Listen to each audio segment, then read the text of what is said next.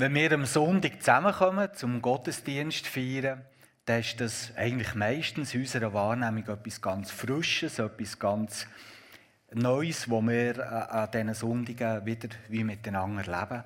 Und die wenigsten von uns denken daran, dass bei dem, was wir heute Morgen miteinander erfahren, dass das etwas ist, das eine ganz, ganz lange Tradition und Geschichte hat.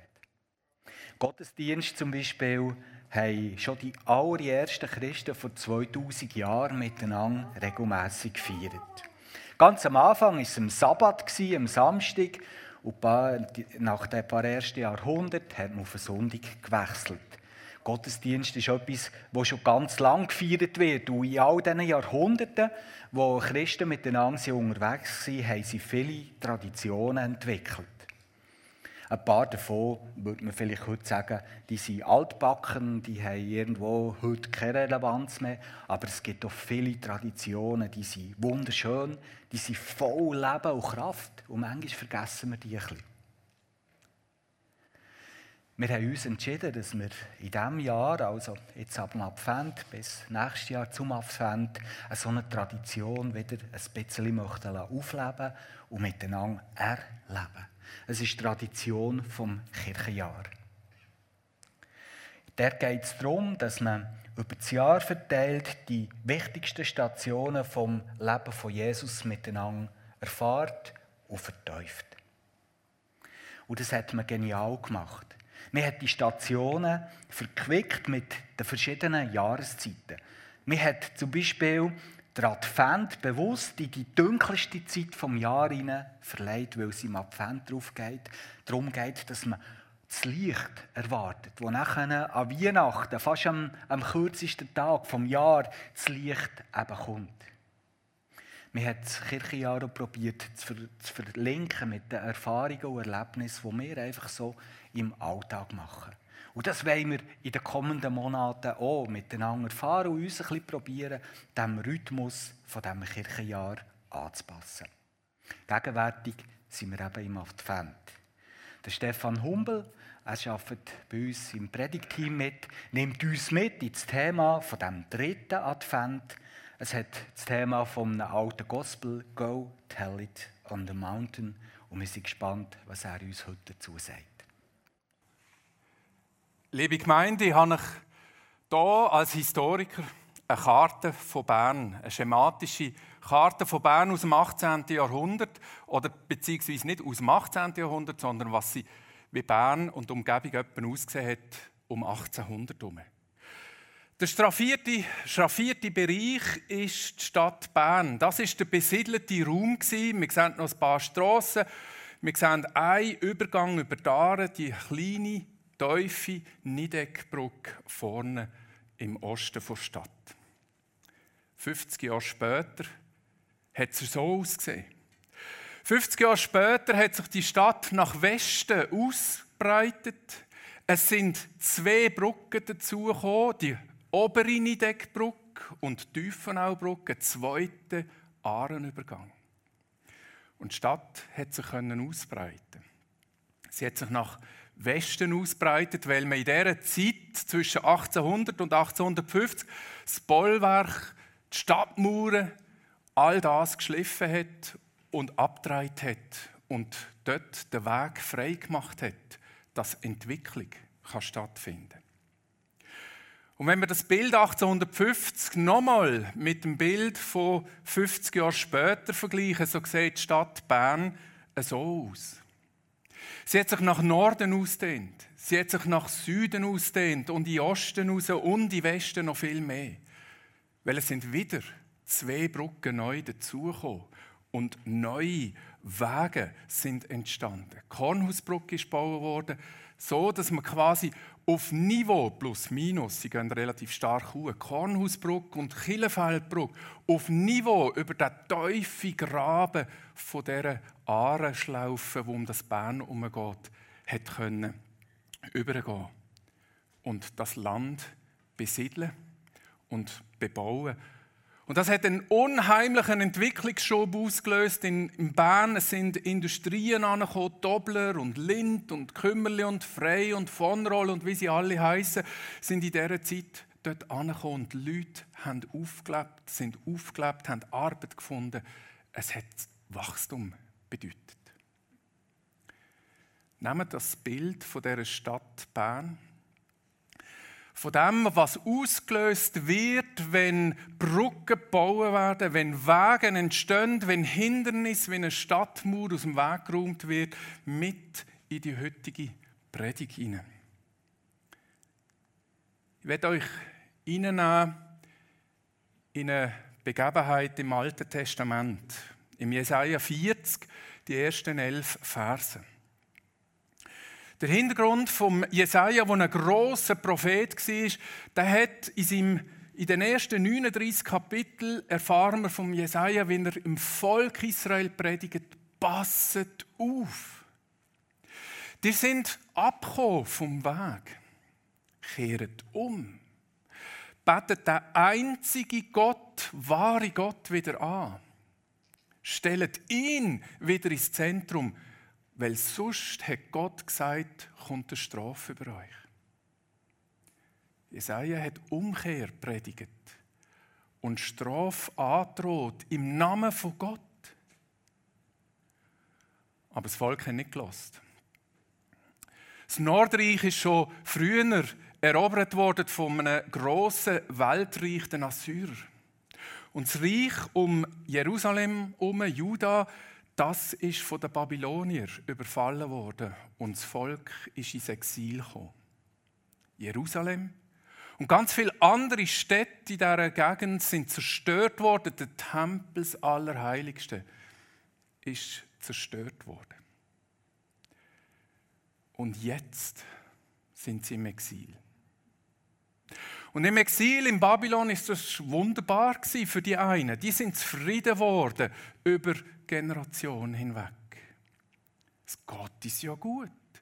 Jerusalem ist irgendwo weit weg und langsam in Vergessenheit geraten bei den einen. Und bei den anderen im Exil ist die Sehnsucht immer stärker geworden und zu einer riesigen Not geworden. Wir wollen wieder zurück. Wir sind da nicht am Ort, wo wir angehören, wo Gott uns eigentlich haben will. Aber wir müssen es aushalten. Im Exil. Und jetzt wechselt beim Jesaja in seiner Prophetie auch der Ton, wo er sagt: Und jetzt ist die Zeit angebrochen ich verheiße euch etwas Neues. Und in diesen Ton hinein, in, das Lied hinein, in das Rufen hinein, lassen wir heute hinein. Wenn wir die Verse 1 bis 11 im Kapitel 40 vom Jesaja-Buch lesen. So spricht euer Gott, tröstet, ja, tröstet mein Volk. So fährt das an ermutigt die Einwohner Jerusalems, ruft ihnen zu, nun habt ihr genug gelitten. Die schreckliche Zeit ist vorbei. Der Herr hat euch voll und ganz für eure Sünden bestraft und jetzt kommt's. Eure Schuld ist beglichen. Da kommt dieser Gott von der Vergebung daher. Es ist gut. Die Schuld ist beglichen. Ihr seid im Exil und ihr habt das müssen aushalten. Und jetzt komme ich. Und das ist meine Freudebotschaft als Gott, als euer Gott. Ich bringe Trost. Und Jesaja kann es ausrufen und sagen: Tröstet, tröstet und ich bringe Trost. Und alle, die mit ihm unterwegs sind und das auch wahrgenommen haben und glaubt haben, die haben den Trost hineingebracht in das Volk, in das Exil. Das Wort Trost ist ein spannendes Wort. Es ist verwandt, sprachgeschichtlich, mit dem Wort treu. Wer Trost bekommt, der hat jemand treu zur Seite. Und wenn wir nochmal einen Schritt zurückgehen in der Sprachgeschichte, dann kommt dort das Wort Baum vor. Im Englischen hören wir es noch, treu und dann tree. Wort Baum steckt im Wort Trost drin. Wer Trost überkommt und wem Trost gespendet wird, der findet eine neue innere Festigkeit. Der ist verwurzelt. Der ist am Wasser an. Der kommt wieder Nahrung über. Der wird wieder gestärkt. Trost.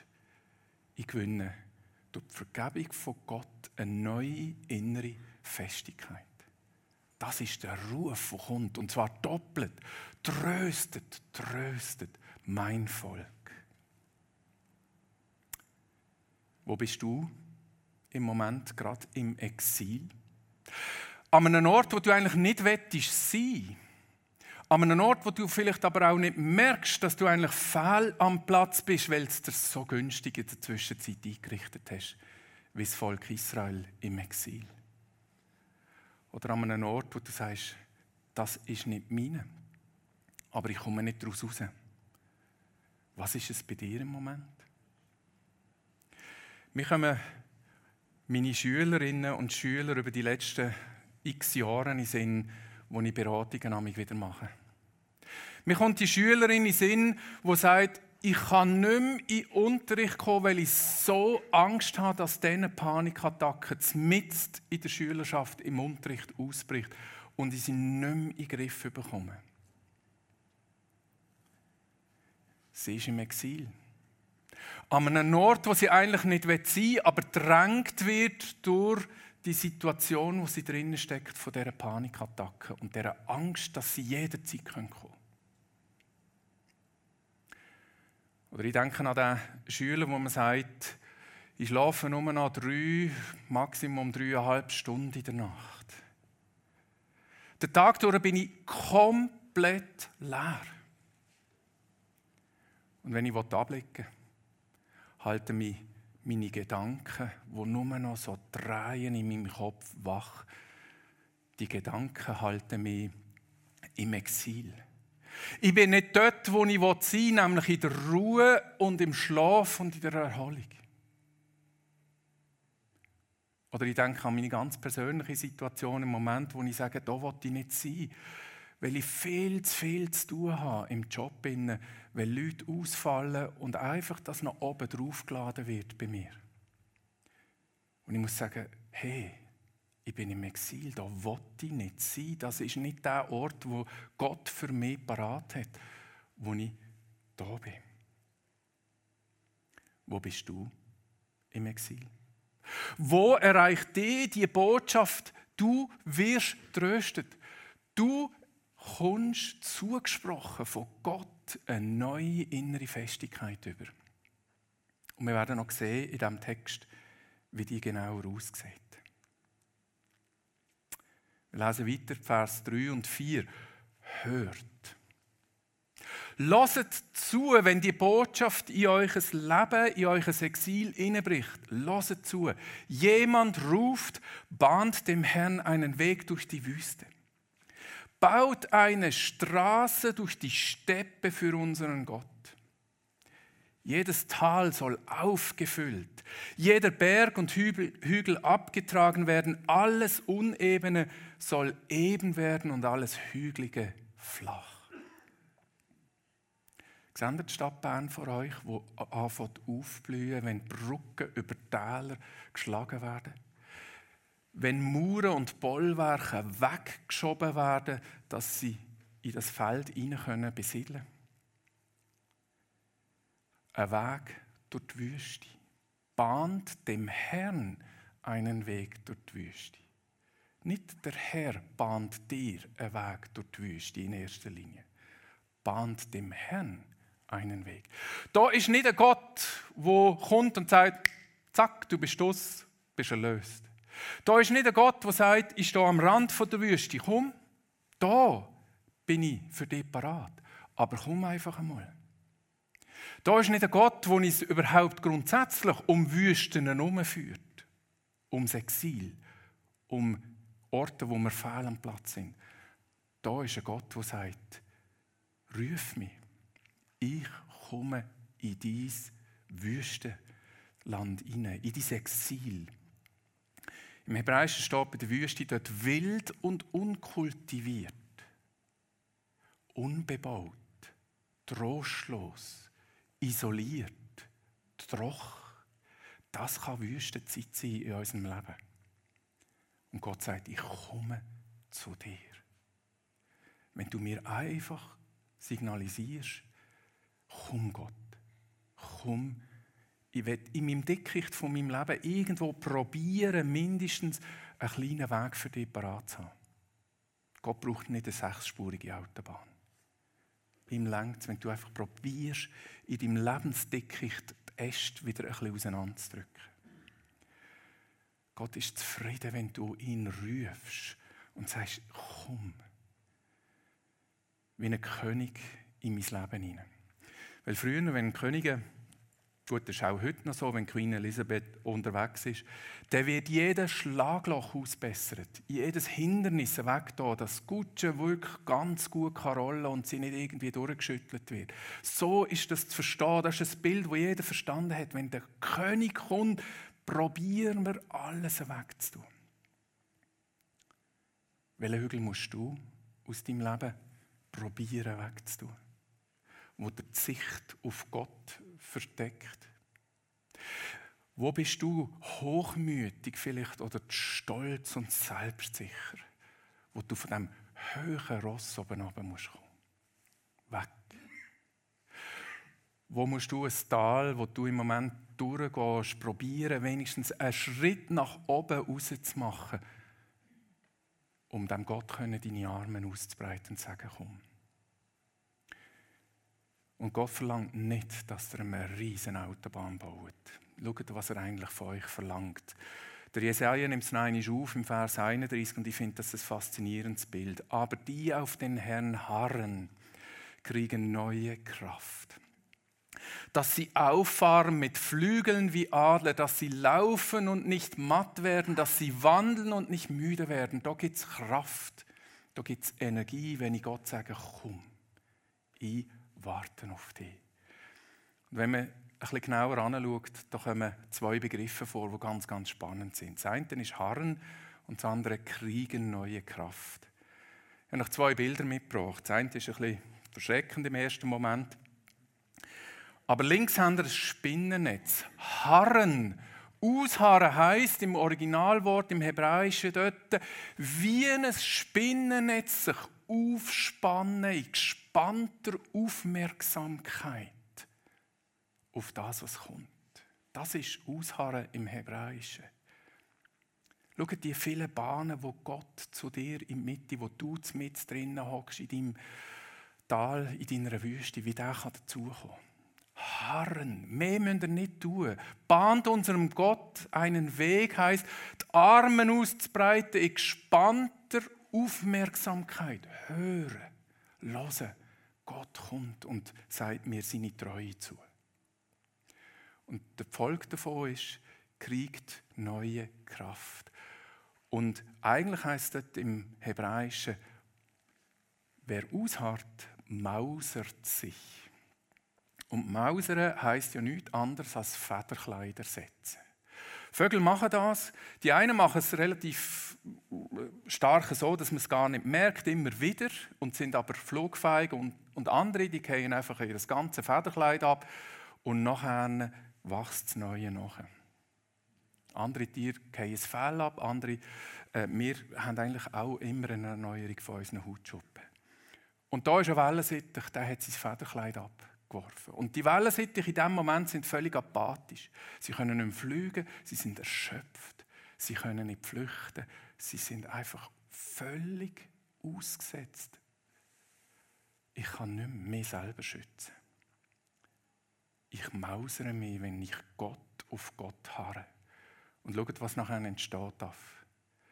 Ein grünes, ein buntes, ein gelbes, ein blaues, ein wunderschönes neues Federkleid, wo ich nachher eben wie ein Nadler aufschwingen kann, wo ich neue Energie habe, wo ich fortkomme. Wer auf Gott hart, wie ein Spinnennetz aufgespannt, Gott kommt zu mir in die Wüste, der darf sich mausern und Gott sagt, und ich werde dir ein neues Kleid anlegen, wo wieder Energie gibt, wo kannst rennen wo du vorwärts kommst. Und im Vers 5 heißt es denn, denn der Herr wird kommen in seiner ganzen Herrlichkeit. Alle Welt wird ihn sehen, so hat er selbst es angekündigt. Wir leben ein Gott von der Treue. Ein Gott vom Bund, wo er haltet. Und ein Gott, der sagt, und ich mache es an jedem Einzelnen, bin ich parat, das zu machen, die neue Energie zu geben. Wachstum, Entwicklung. Ich hole dich aus der Wüste raus, indem ich zu dir komme und mit dir einen Weg gehe. Aber ich mache es auch, dass die ganze Welt meine Herrlichkeit erkennt. Und die Herrlichkeit ist größer als Assyrer.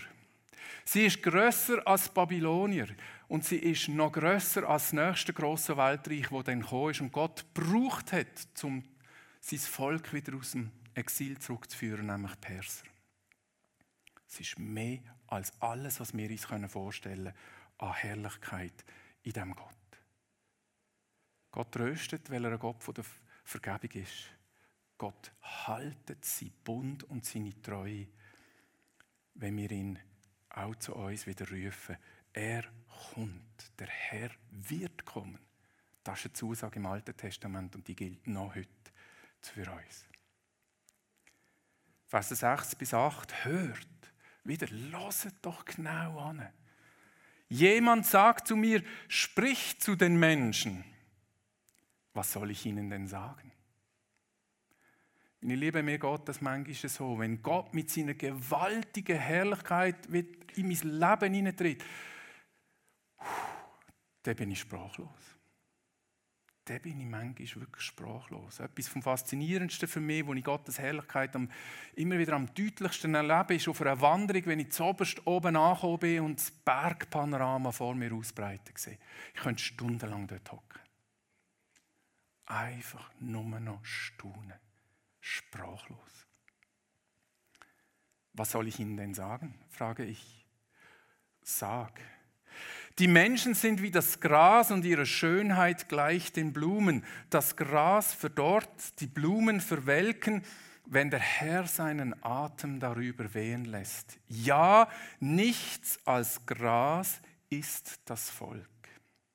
Das Gras verdorrt, die Blumen verwelken, aber das Wort unseres Gottes bleibt gültig für immer und ewig. Das Wort vom Atem in diesem Text im Original kann auch übersetzt werden mit Barmherzigkeit, mit Güte, mit Treue wieder, mit Loyalität kann es auch gebraucht werden. Und es wird genau das Wort wird immer dann gebraucht, wenn im Alten Testament vom Bund mit Gott geredet wird, kommt auch das Wort vor. Ein Gott von der Treue, ein Gott von der Barmherzigkeit und Liebe und Güte. Unverdient. Einfach, weil er gnädig ist mir gegenüber. Unverdient, weil ich wie Gras bin weil ich wie eine Blume bin, verwelken, verdorren. Menschen sind endlich. Unser Leben hat ein Ende. Aber Gott sagt, hey, das spielt so keine Rolle für mich. Ich komme. Wenn du meine Herrlichkeit in deinem Leben schon erlebt hast, ja, aber du wirst sterben, ich nicht. Ich werde mit der nächsten Generation und der nächsten Generation und der nächsten sein. Und ich verspreche es, ich komme auf die Welt. Aber da bricht schon das erste Mal, trifft sich Himmel und Erde. Weil Gott mit seiner Güte kommt. Aber er hat mir den Spiegel vor und sagt, du bist vielleicht nicht treu im Warten, aber ich bin treu im Kommen. Mensch, du verwelkst, du bist nicht treu im Warten. Es klingt dir immer wieder nicht, dich auf mich auszurichten, aber ich bin treu im Kommen. Was für einen Gott haben wir da? Und jetzt kommt 9 bis 10. Steig auf einen hohen Berg, Jerusalem. Du hast eine gute Nachricht. Das ist Evangelium, es ist frohe Botschaft. Gang, wenn du es erlebt hast, wirklich und wenn du es ernsthaft spürst und aufgenommen hast, in deinem Ausharren und verkündet der ganzen Welt. Berg Zion. Go tell it on the mountain. Ruf sie mit lauter Stimme in die Welt hinaus, diese frohe Botschaft, die frohe Botschaft. Ruf laut und scheu dich nicht. Hab keine Angst. Und wir werden es heute noch hören nochmal. Fürchte dich nicht. Das ist der Zuspruch wieder vom Trost. In der Wüste, in der Isolation, im Exil, überall wirst du immer unterwegs sein als Blume, wo eben endlich ist, wirst du auch Angst aushalten müssen. Aber hab sie nicht. Ich habe sie überwunden. Ich, die Gott, dir. Ich komme. Ruf laut und scheu dich nicht. Sag den Städten im Land Juda, seht, da kommt euer Gott. Immer wieder, ich betreue, ich komme. Ich komme, ich komme und ich bin mit euch unterwegs. Ja, der Herr kommt als ein mächtiger Gott er herrscht mit großer Kraft, den Lohn für seine Mühe bringt er mit und jetzt kommt das wunderschönes Bild zum Schluss. Sein Volk, das er sich erworben hat, er geht vor ihm her. Wir sind in der Nachfolge dem Gott. Und es wird das Bild gemacht, wo wir immer wieder hören in der Bibel. Er sorgt für sein Volk wie ein guter Hirte. Psalm 23. Jesus, die, das Gleichnis bringt vom verlorenen Schaf. Und Jesus, der nachher selber am Schluss sagt, ich bin der gute Hirt. Ich bin gesandt, ich bin gekommen, ich bin Mensch geworden. Ich gehe mit euch durch euch Leben und ich leide mit euch. Die Lämmer nimmt er auf den Arm und hüllt sie schützend in seinen Umhang. Die Mutterschafe führte behutsam ihren Weg. Ein Gott von der Vergebung ein Gott von der Treue und Zusage und ein Gott vom Frieden. Gibt es ein friedlicheres, ein friedvolleres Bild als Lämmli, die Schutz suchen, die auf den Arm genommen werden, wenn sie nicht mögen und zugedeckt werden vom Umhang? Ein Hirt, der weiß, was durchgeht, wo es wieder grüne Augen hat. Gott vom Frieden. Wir feiern heute den dritten Advent und schon bald Weihnachten. Und Weihnachten, ein weiteres Fest in diesem Kirchenjahr, wo genau das nachher noch einiges noch schöner, noch mächtiger, noch eindrücklicher Wort worden ist, Realität geworden ist. Ich komme als euer Retter. Und es fasst eigentlich die Predigt so zusammen, in dieser Geschichte, wo wir alle so gut kennen. Aber jetzt plötzlich müssen wir merken, wow, das ist hunderte von Jahren vorher schon gesagt worden. In Lukas 2, Versen 8 bis 13. In dieser Nacht bewachten draußen auf den Feldern vor Bethlehem einige Hirten ihre Herden. Das Schafhirtenbild, das Motiv von Herden. Neben uns, in der Kälte, Gerhard hat es gesagt, im Dunkel, wo das Licht jetzt reinbricht. In dieser Wüste quasi und Isolation im Exil. Neben uns, tiefste Kasten quasi, wenn wir das Wort brauchen, tiefste Schicht in der Bevölkerung. Da sind noch ein paar mit diesen Schafen unterwegs. Plötzlich trat ein Engel des Herrn zu ihnen und die Herrlichkeit des Herrn, da kommt sie, bahnt eurem Herrn einen Weg die Herrlichkeit kommt. Umstrahlte sie. Die Hirten erschraken sehr, aber der Engel sagte, fürchte dich nicht, das ist tröstlich. Fürchtet euch nicht. Ich verkündige jetzt unter Berg, wo man oben drauf steht und verkündet die frohe Botschaft. Da machen es die Engel. Euch, ich verkündige euch eine frohe Botschaft, die das ganze Volk mit großer Freude erfüllt. Nicht nur das Volk Israel. Nicht nur die, die dort mal gelebt haben, sondern die und mir geht das heute an. Und es gilt. Ich verkündige euch eine große Freude. Heute ist für euch in der Stadt David, in der, schon da, äh, in der Stadt, in der schon David geboren wurde, der versprochene Retter zur Welt gekommen. Was der Jesaja angekündigt hat, ist in Juda weitergegangen der Nachfolger ist gekommen, der Nachfahren nach Generationen, der versprochene Retter. Gott ist treu in seinem Kommen. Gott ist treu in seinem Kommen. Es ist Christus, der Herr. Und daran werdet ihr ihn erkennen, das Kind liegt in Windeln gewickelt in einer Futterkrippe. Auf einmal waren sie von unzähligen Engeln umgeben, die Gott lobten.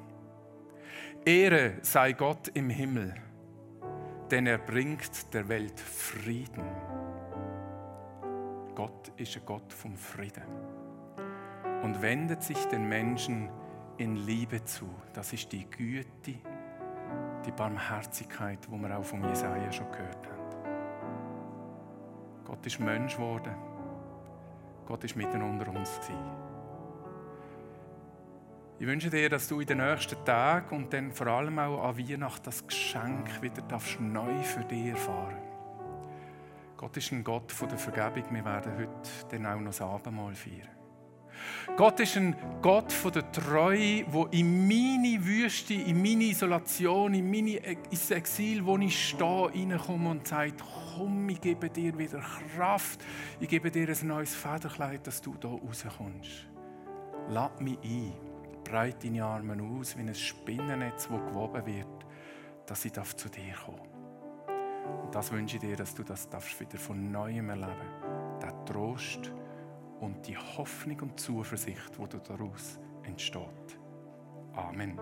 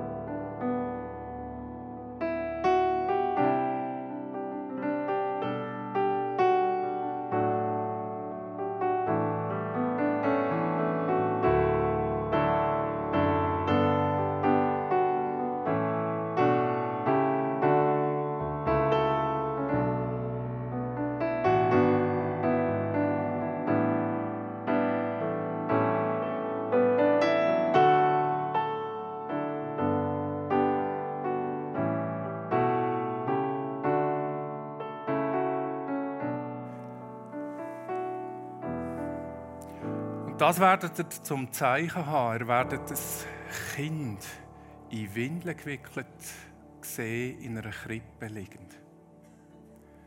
Der Evangelist Lukas hat es so wunderschön beschrieben und es ist ihm so wichtig gewesen, den Bogen zu schlagen zum Ende von seinem Evangelium, wo er das gleiche Bild nochmal aufnimmt.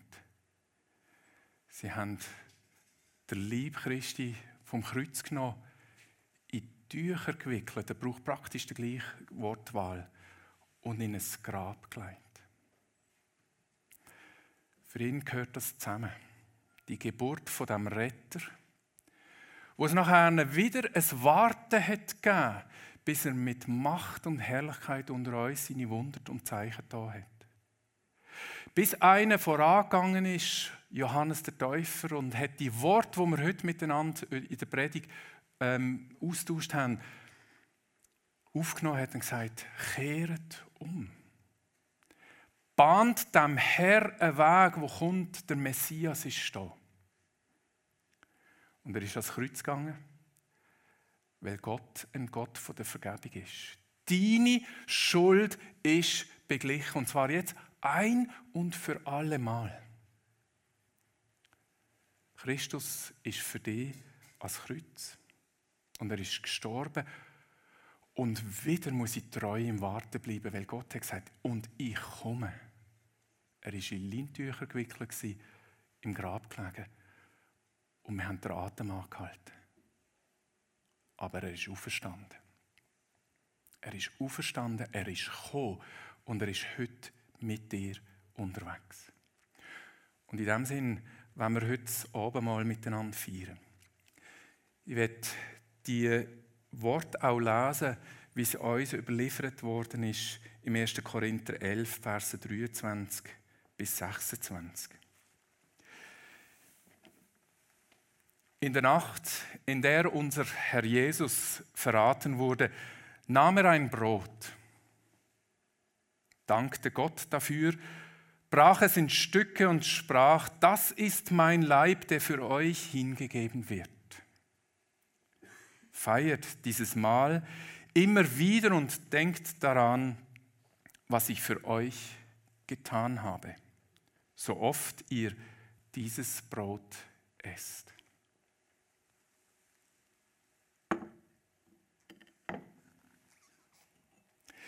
Ebenso nahm er nach dem Essen den Kelch mit Wein, reichte ihn seinen Jüngern und sprach, dieser Kelch ist der neue Bund zwischen Gott und euch, durch mein Blut besiegt, der durch mein Blut besiegelt wird.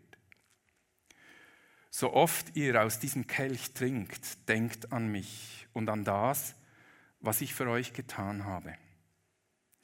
Denn jedes Mal, wenn ihr dieses Brot esst und aus diesem Kelch trinkt, verkündet ihr, was der Herr durch seinen Tod für uns getan hat, bis er kommt. In dem Sinn, kommt zu dem Mahl. Gott kommt euch in dem Mahl entgegen, weil er gütiger Gott ist. Wir werden das so miteinander feiern. Wir werden noch still zum Gebet. Vater allmächtiger Gott, wir wollen dir danken, dass du als Retter mit deiner ganzen Herrlichkeit, mit deiner ganzen Macht immer wieder zu uns Menschen kommst, zu jedem Einzelnen hier innen. Ist gleich, ob wir im Exil sind, in der Wüste, wo wir auch unterwegs sind. Du, Herr, bist mit uns unterwegs. Du hast deinen Sohn geschenkt für uns, dass wir von Schuld befreit werden dass Brücken zu dir geschlagen werden, dass du in unser Leben hinein kannst kommen. Und wir wollen dir dafür danken. Amen.